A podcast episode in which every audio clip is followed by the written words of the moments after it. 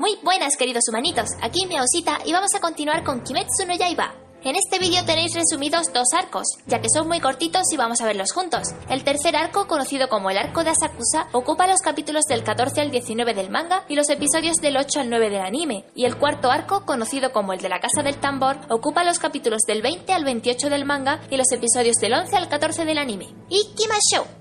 En mitad de todo el caos que se había formado en Asakusa, aparece una misteriosa Oni con un poder de sangre ilusorio que decide ayudar a Tanjiro con el demonio recién transformado. Era una Oni, pero también era una doctora, y para llegar a su casa, otro demonio llamado Yushiro los guía, y atraviesan una ilusión para poder acceder a la vivienda. Yushiro admiraba mucho a Tamayo, la Oni doctora, y no permitía que Tanjiro le faltase el respeto en lo más mínimo, aunque esa no fuera su intención. Tamayo les cuenta que se alimenta a base de transfusiones de sangre que compran a gente pobre, y aunque Kibutsuji Muzan sea el único que puede transformar humanos en demonios, ella pudo transformar a Yushiro, el cual se encontraba en una situación de vida o muerte, y él mismo eligió transformarse antes que morir. También está interesada en encontrar la forma de que los Onis vuelvan a ser humanos, y le pide a Tanjiro que recoja sangre de los demonios más poderosos, los cuales recibieron mucha más sangre de Kibutsuji que el resto, por lo que aparte de ser muy peligrosos, esta sangre sería más efectiva para su experimento. Era una tarea muy arriesgada, pero era la única forma de poder investigar una cura con la que Netsuko volviera a ser humana.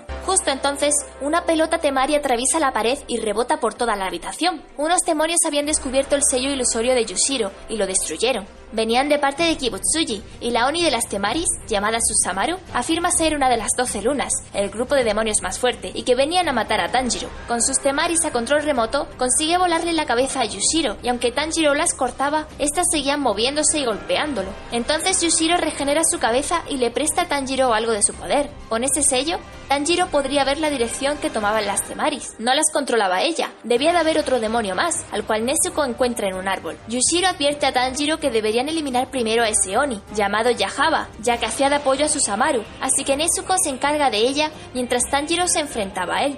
Sin embargo, no podía acercarse al rango de su Nichirin. Las flechas movían la dirección del cuerpo de Tanjiro y lo dirigían a su voluntad. Entonces Tanjiro comienza a moverse al mismo sentido que ellas para no sufrir daño y acortar así las distancias hasta que, con el segundo estilo, la rueda de agua, consigue alcanzarlo y lo decapita con éxito. Pero no todo estaba hecho. El demonio antes de desaparecer ordena a las flechas atacarle en todas las direcciones, y aunque intenta minimizar los daños utilizando una técnica detrás de otra siguiendo la dirección, acaba muy mal herido y totalmente agotado. Nezuko perdió una pierna al intentar patear la pelota Temari de Susamaru, pero Tamayo acelera su regeneración con una inyección, y entonces, simplemente usando su poder de demonio, Nezuko comienza un combate de devolver la pelota contra Susamaru. La inyección no potenciaba sus habilidades, era todo cosa de Nezuko, lo que deja asombrados a Tamayo y Yushiro. Entonces, Tamayo, utilizando su técnica de sangre, que actuaba como un suero de la verdad, hace que Susamaru pronunciase el nombre de Kibutsuji. Al decir su nombre en público, la maldición encargada de mantener su anonimato se activa,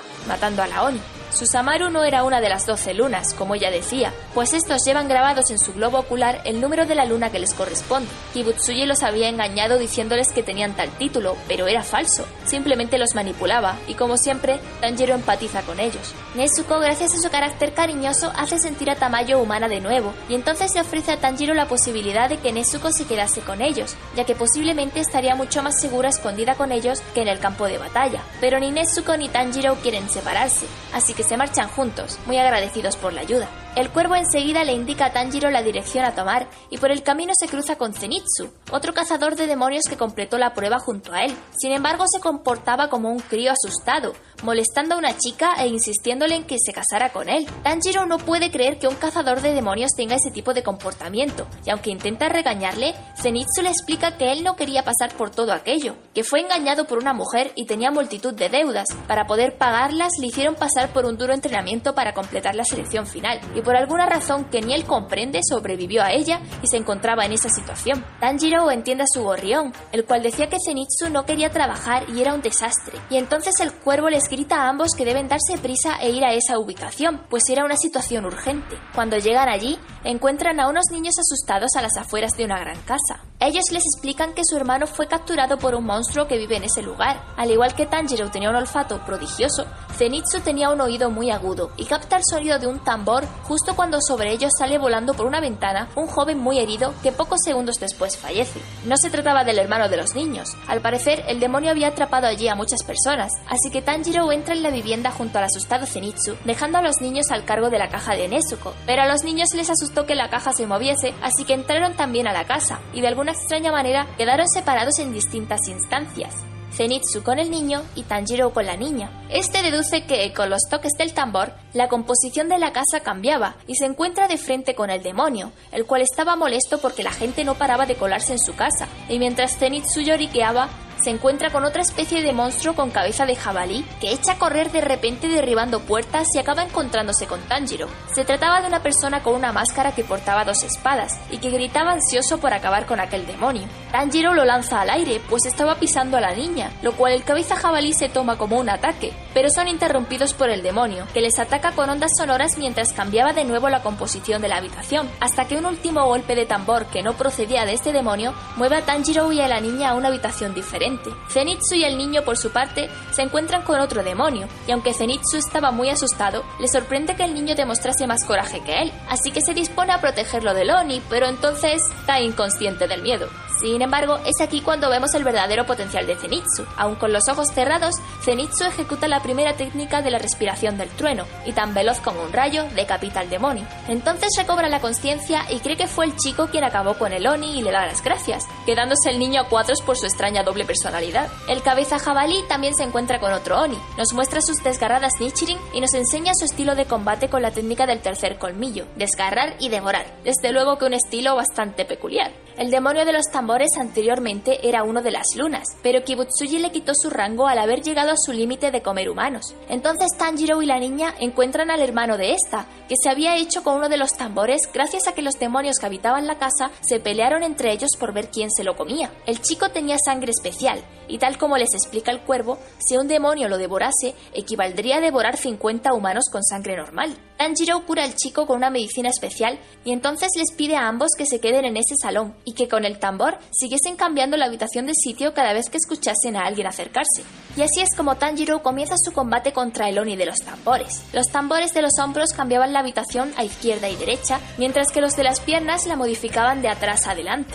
Las heridas de Tanjiro estaban aún muy recientes y no habían sanado del todo a pesar de los tratamientos de Tamayo, así que al igual que hizo contra las flechas de Yahaba, para poder minimizar el daño, utiliza las técnicas de agua. En uno de los ataques de Loni, de los cajones salen hojas de papel con poemas escritos, y Tanjiro, respetuoso, evita pisarlas a pesar de estar en pleno combate, y finalmente, usando el noveno estilo, acorta las distancias con el Oni mientras esquiva sus ataques y descubre la línea de intervalo. Antes de decapitarlo, Tanjiro le dice que su arte de sangre es impresionante y el demonio se sorprende. Le pregunta si de verdad le había parecido fuerte y Tanjiro lo afirma. Sin embargo, matar humanos era algo imperdonable. El demonio aún así parece morir tranquilo al ver que al menos una persona reconoció el valor de su fuerza y respetó sus poemas. Tanjiro extrae su sangre y el gato de Tamayo se lleva la muestra. Recoge a los niños y salen todos juntos de la casa, pero afuera se presenta otro problema. Zenitsu estaba protegiendo la caja de Nezuko del cabeza jabalí. Este personaje fue otro de los que pasaron la selección final y descubrió que dentro de la caja había un demonio. Zenitsu también sabía lo que había dentro.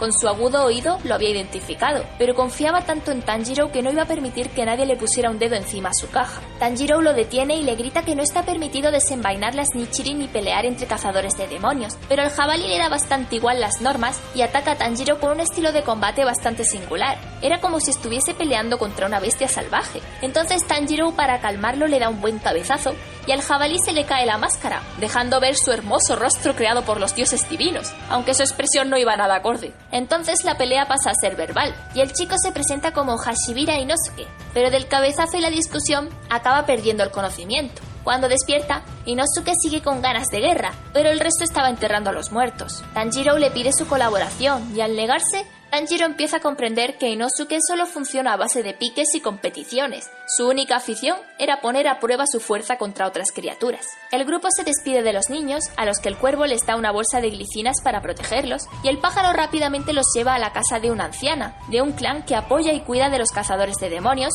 para que descansaran y se repusieran de sus heridas. Inosuke, por más que intentaba provocar a Tanjiro para que pelease contra él, no lo conseguía, y eso no hacía más que aumentar su enfurecimiento. Zenitsu entonces le pregunta a Tanjiro por el demonio que carga en su caja, y Tanjiro le da las gracias por haberla protegido. Nezuko había despertado y sale de la caja, haciendo que Zenitsu se volviese loco. No entendía por qué Tanjiro cargaba con una chica tan hermosa y estaba muy celoso, pero cuando comprende que es su hermana, su actitud cambia y comienza a hacerle la pelota a Tanjiro.